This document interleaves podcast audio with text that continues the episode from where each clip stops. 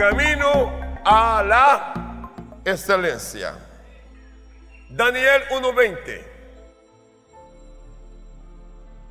dice, en todo asunto de sabiduría e inteligencia, y el rey les consultó, los halló diez veces mejores que todos los magos y astrólogos que había en todo su reino. Proverbios 4:7. Sabiduría ante todo. Adquiere sabiduría y sobre todas tus posesiones adquiere inteligencia. Para avanzar en el camino de la excelencia, vamos a encontrar algunos pasos que es una definición para aquel que quiere alcanzar la excelencia.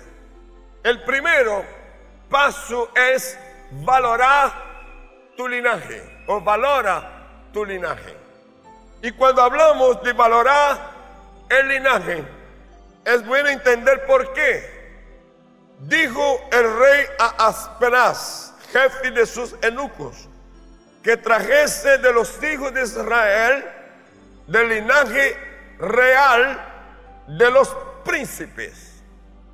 Aquí se presenta un cuadro interesante. Un imperio que es el imperio de Babilonia ha cubierto la tierra y ha tomado control juntamente con otros imperios que peleaban entre sí y están ahora gobernando el mundo. Y Israel con su gente terminaron siendo rendidos y está bajo órdenes extranjeras en todo lo que corresponde al gobierno.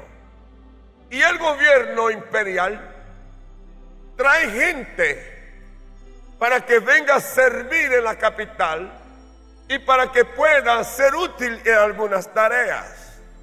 Sin embargo, se nota que Él no quiere cualquier persona.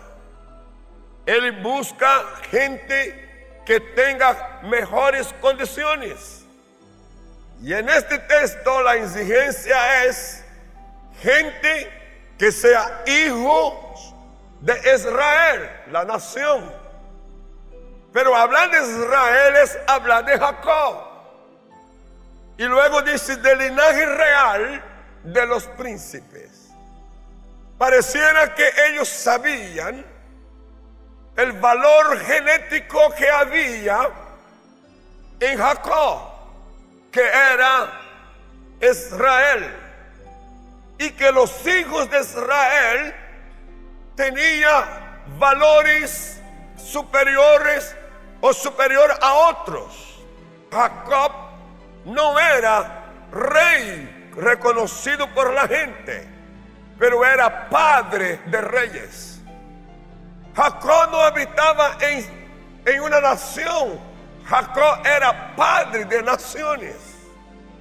Y esto marca una diferencia increíble.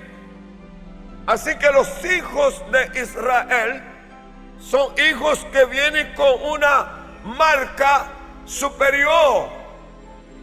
Y aquí el rey está diciendo, yo quiero gente que tenga linaje real, gente que traiga la marca. Yo quiero que ellos estén aquí en el palacio.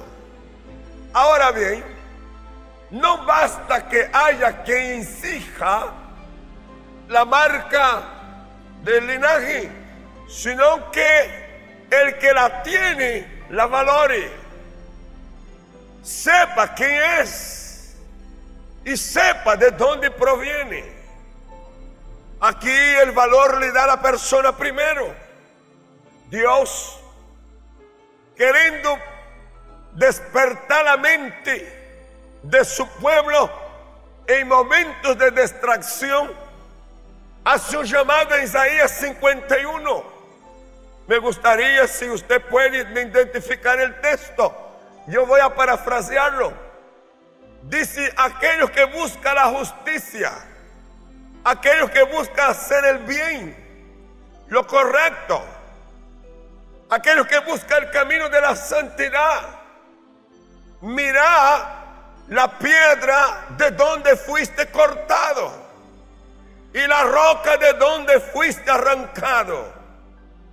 Mirar a Abraham vuestro padre y a Sara vuestra madre, que os dio a luz. Y luego dice que siendo uno el Señor los multiplicó. Esta expresión de Isaías como llamado de Dios es, no olvide tu origen, no olvide tu descendencia, no olvides el ADN que cargas, porque en el caminar de la vida esto puede perder fuerza, puede debilitarse y perder su valor. Hay una palabra usada en el proceso de la industria, de la productividad que se llama trazabilidad. Y es cómo identificar la calidad de la vida del geni desde su comienzo y acompañarlo, manteniéndolo y si posible mejorarlo en el transcurso del tiempo, cuando va pasando en cadena, en este caso de generación a generación. Hay un peligro de uno apartarse de su linaje. Y uno de los hechos que hace que la persona pierda fuerza es olvidarse su origen. Y cuando uno se olvida, uno consume lo que no va a producir fuerza, sino lo debilita. Se alimenta de alimento impropio. Se expone a ambientes enfermizos y se contamina. En este caso aquí el cuidado es no permitir que haya contaminación y perdamos lo que tenemos por derecho divino. Pero cada persona debe valorar su linaje. Valora tu linaje. La segunda, el segundo paso, testimonio aceptable. El testimonio aceptable, el versículo 4 dice, muchachos en quienes no hubiese tacha alguna de buen parecer, enseñados en toda sabiduría, sabios en ciencia y de buen entendimiento, e idóneo para estar en el palacio del rey, y que les enseñase las letras y la lengua de los caldeos. Sabio, el buen testimonio promueve la vida, dar oportunidad y hace que la persona sea deseable. En el caso de ellos, su testimonio resaltó frente al rey y fueron buscados, fueron promovidos, recibieron oportunidad y se hicieron deseables. Naturalmente, cuando llegan ahí, llegan como esclavos. Pero el hecho de que reconocían su linaje inmediatamente los eleva. Como ellos valoraban lo que tenía. Se cuando usted está leyendo el libro de Daniel, una de las cosas que propone él es no contaminación. ¿Qué es lo que propone Daniel? No contaminación. Y yo pregunto, ¿Usted cree que era fácil para Daniel mantenerse limpio? No. Igualmente no es fácil hoy, pero es posible. Yo dije que no es fácil hoy, pero es posible. No contaminación. Y esta actitud de no contaminación trascendió y su testimonio abrió esta puerta. Diga conmigo, mi buen testimonio promueve mi vida, me da oportunidad y me hace deseable. ¿Cuántos quieren ser deseables? ¿Cuántos quieren ser deseables? El tercer paso, apariencia agradable. Y mire lo que dice otra vez el texto. No haya tacha que tenga buen parecer. Entonces podemos resaltar lo que el texto trae de buen parecer y que también sean enseñables. Aquí, buen parecer es que la gente nos vea de manera que inspiremos confianza.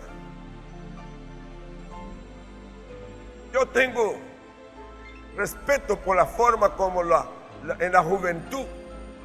Muchas veces hay momentos en que uno quiere ser, ser tan libre que pierde la importancia de la apariencia. Y está bien, vivamos ese periodo.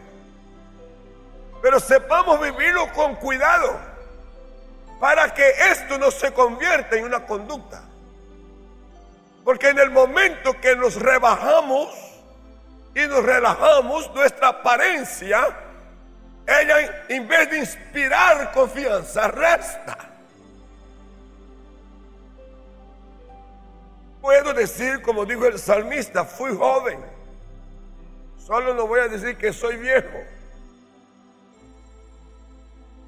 Pero ya tengo más de 50.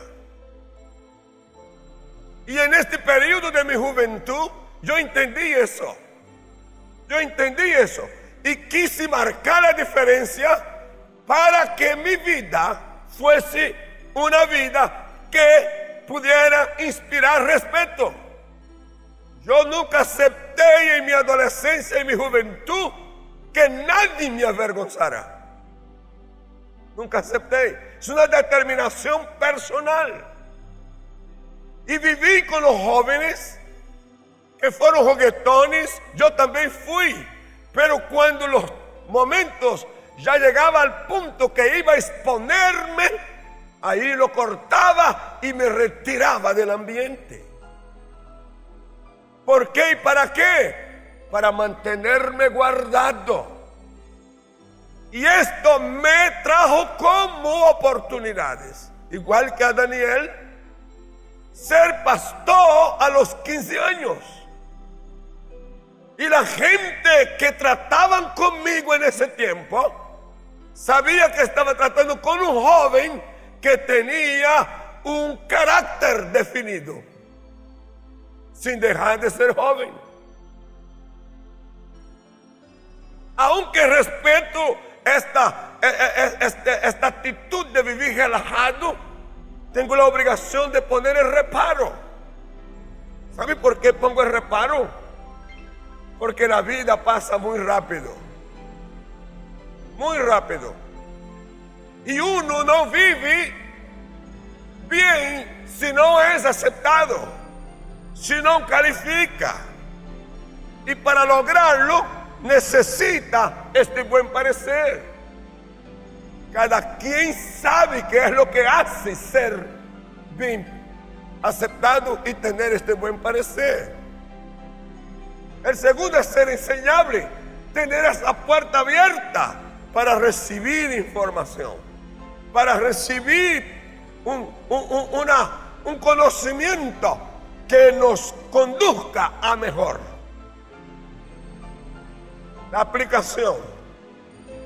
Recordar que en las tareas diarias que realizas, quien te aprueba o reprueba es una persona de carácter natural que ve lo que hay en ti. Y muchos de los que van a calificarte no tienen sentido espiritual de oración no reconoce tu fe, no reconoce tu trascendencia, sino que se fija en lo que está viendo. La pregunta es, ¿qué quieres que vean en ti? Cada uno tiene que determinar qué quiere que vea los demás en uno. La segunda pregunta, ¿qué quieres que Dios vea en ti? Una cosa es que la gente mirándonos vea y otra cosa es que Dios también nos vea. En este caso, de estos jóvenes, la gente, aún el rey y sus ministros, los vieron bien. Pero antes que el, rey y la gente los viera bien, Dios los estaba viendo mejor que todos. ¿Cómo es que Dios ve? En 1 de Samuel capítulo 16 verso 7 dice, y Jehová respondió a Samuel, no mires su apariencia. Quiero, dice Dios, quiero que hagamos una separación entre lo que se ve afuera y lo que se ve adentro. Ahora yo quiero que tú, Samuel, vea lo que está por dentro, como yo. Y dice, no mires su apariencia, ni a lo grande de su estatura, porque yo lo desecho. Porque Jehová no mira lo que mira el hombre, pues él mira lo que está delante de sus ojos, pero Jehová mira el corazón. Quiero asegurarte que los cielos están abiertos y Dios te está mirando al corazón. Dije que Dios te está mirando al corazón. Cuando Dios nos mira al corazón, Dios da gracia. Y la gracia de Dios en nosotros puede hacer que podamos encontrar no solo el lugar correcto, sino la forma correcta frente a las personas correctas. Cuarto, camino ordenado. En el Salmo 50, verso 23, el que sacrifica alabanza me honrará, y al que ordenare su camino le mostraré la salvación de Dios. Palabra tan extraordinaria, elocuente, camino ordenado. Cada uno de nosotros somos los que decidimos en la ordenación de nuestro camino. Y cuando entendemos que Dios tiene destino para nuestras vidas, lo extraordinario es decidir, definir yo no puedo caminar en el camino de Dios sin Dios. Yo no puedo caminar en el camino de Dios sin obediencia. Y yo no puedo caminar en el camino de Dios sin disciplina. Y yo no puedo caminar en el camino de Dios sin entender el proceso. Son cuatro cosas que hay que definir para caminar bien. Dios tiene para mí futuro. Dios tiene para mí un destino que me lleva más allá, yo necesito decidir que debo caminar con Él. Debo esforzarme en el área de la obediencia. Debo esforzarme en el área de la disciplina. Y cuando hablo de disciplina, por favor entiéndame, es de manera integral. Porque la disciplina, ella abarca todo lo nuestro hasta la forma como pensamos, hasta como miramos y hasta como hablamos.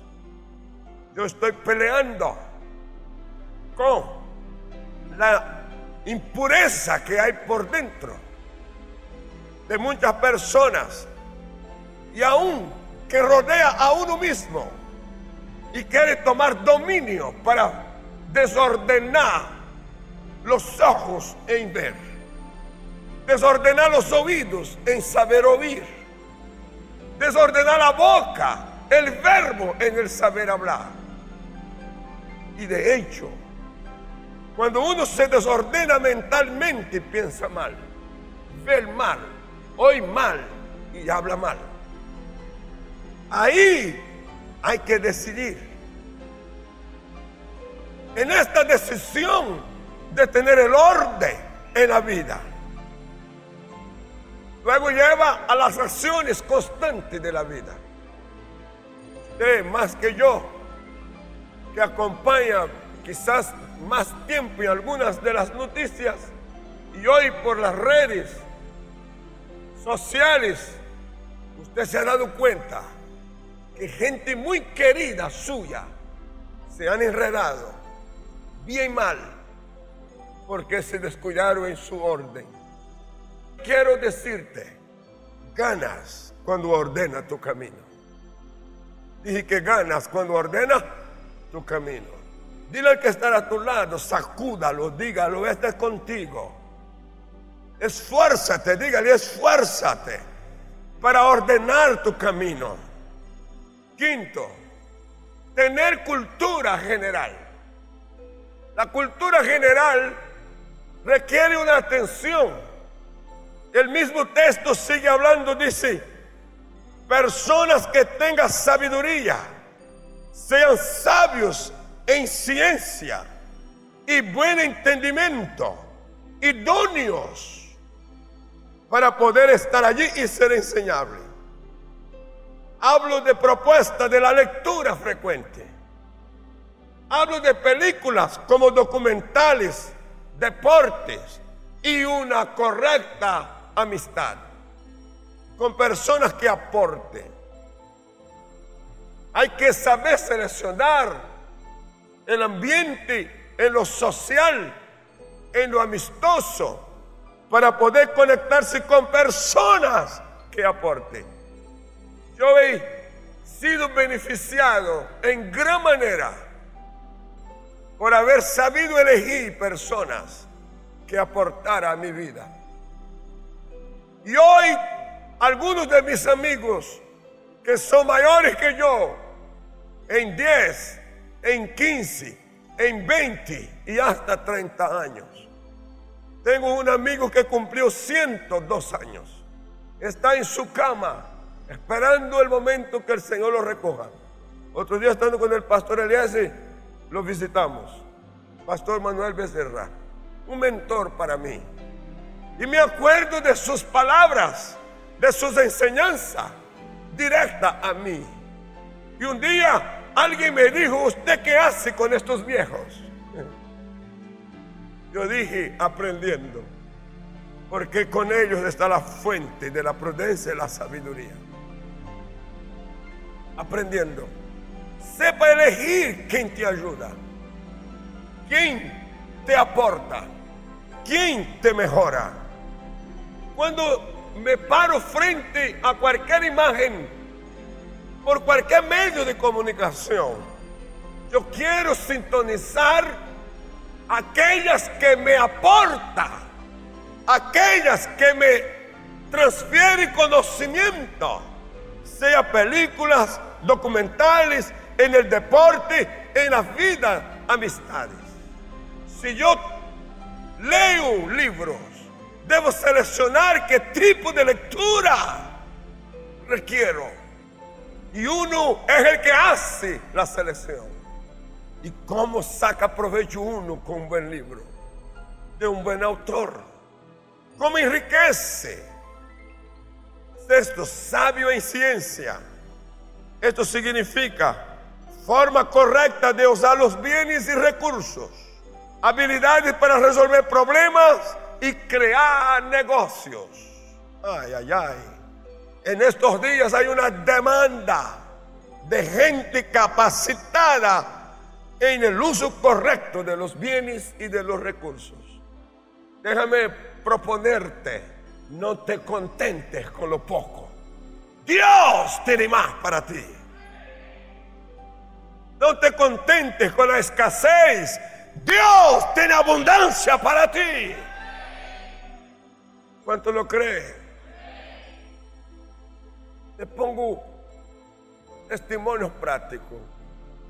Cuando llegamos a Cúcuta, Nair y yo, teníamos un valor único ya, después de todo el viaje.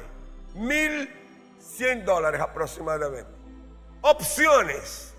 Gastar todo con amoblar la casa, con lo que nos alcanzara. Segunda opción, gastar menos y hacer un ahorro para inversión. Conversando con ella, llegamos al punto del acuerdo. Yes, vamos a gastar lo menos posible.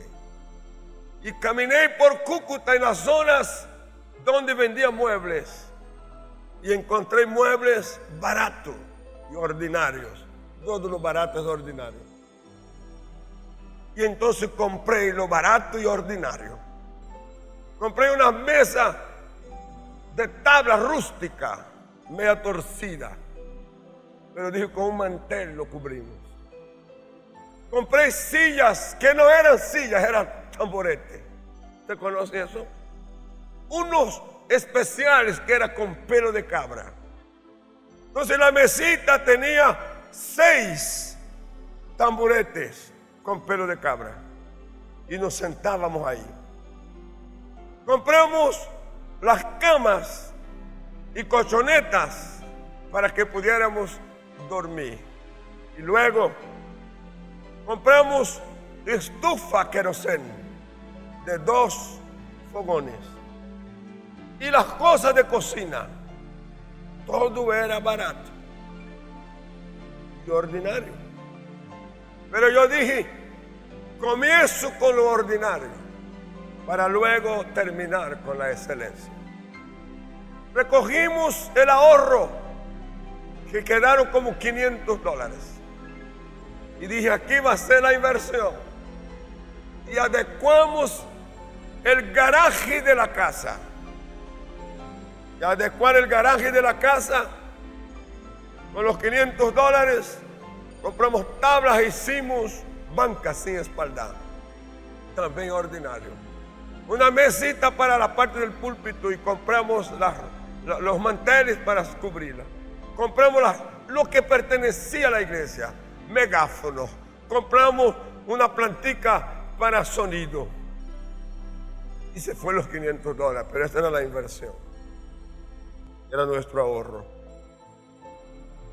Esta semana pasada, una persona que está contratada por la iglesia para hacer evaluación en las propiedades, me recogió documentos con todo lo que significa propiedades de 45 propiedades, en menos de la mitad de lo que hay. Y me trae, y cuando me muestra el listado, me dice, no pude terminar, solamente llegué a 45. Y aquí está el avalú de estas propiedades. Y cuando vi este avalú, supera, escúchelo bien con el oído calmado, supera 8 millones de dólares. Y voy solo con 45. Estoy menos de la mitad.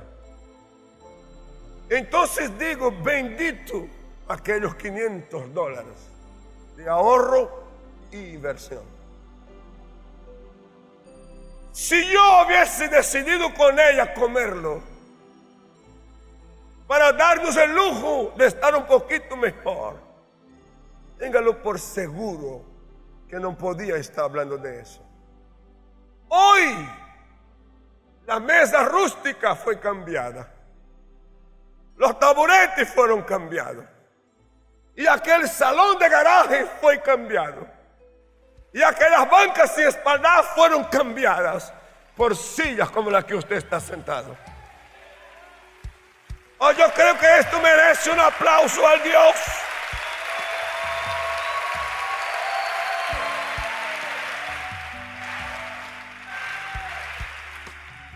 Yo dije que esto merece un aplauso a Dios. Yo vuelvo a decir, esto merece un aplauso a Dios.